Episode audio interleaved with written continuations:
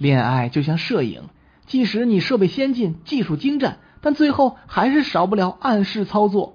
恋爱就像春节联欢晚会，一年比一年办的热闹，一年比一年办的无聊。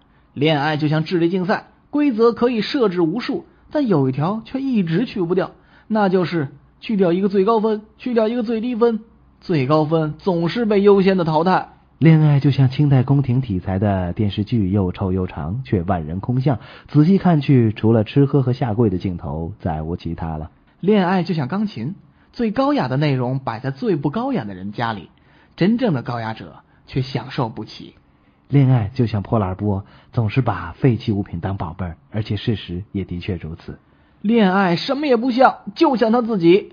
他撒娇卖嗲，处于童年期；他躁动不安，处于青春期；他喜怒无常，处于更年期；他耳聋眼花，处于老年期。其实啊，恋爱的最终目的，百分之九十九的人都是为了找老婆，除了我们的陆波。哎，对呀，陆波，你那个百分之一，哎，啥时候给你凑齐呀？郁闷啊！行啦，你看你总结出这么一大篇哎恋爱的箴言，相信你已经有了无数的呃教训了。通过这些教训，预祝我们的陆波同志可以早日找到自己最贴心的有情人。